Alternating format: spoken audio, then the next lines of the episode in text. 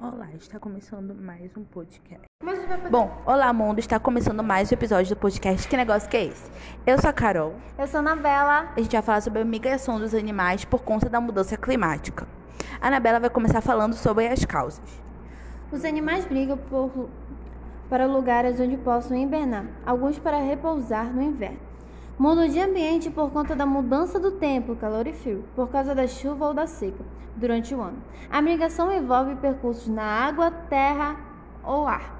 Os animais durante a migração conseguem se orientar ao longo das rotas longas e complexas. Eles usam incidentes geográficos, como os rios e montanhas, para saber onde estão. Cientistas acham que muitos animais usam também a posição do Sol e das estrelas para achar seu caminho.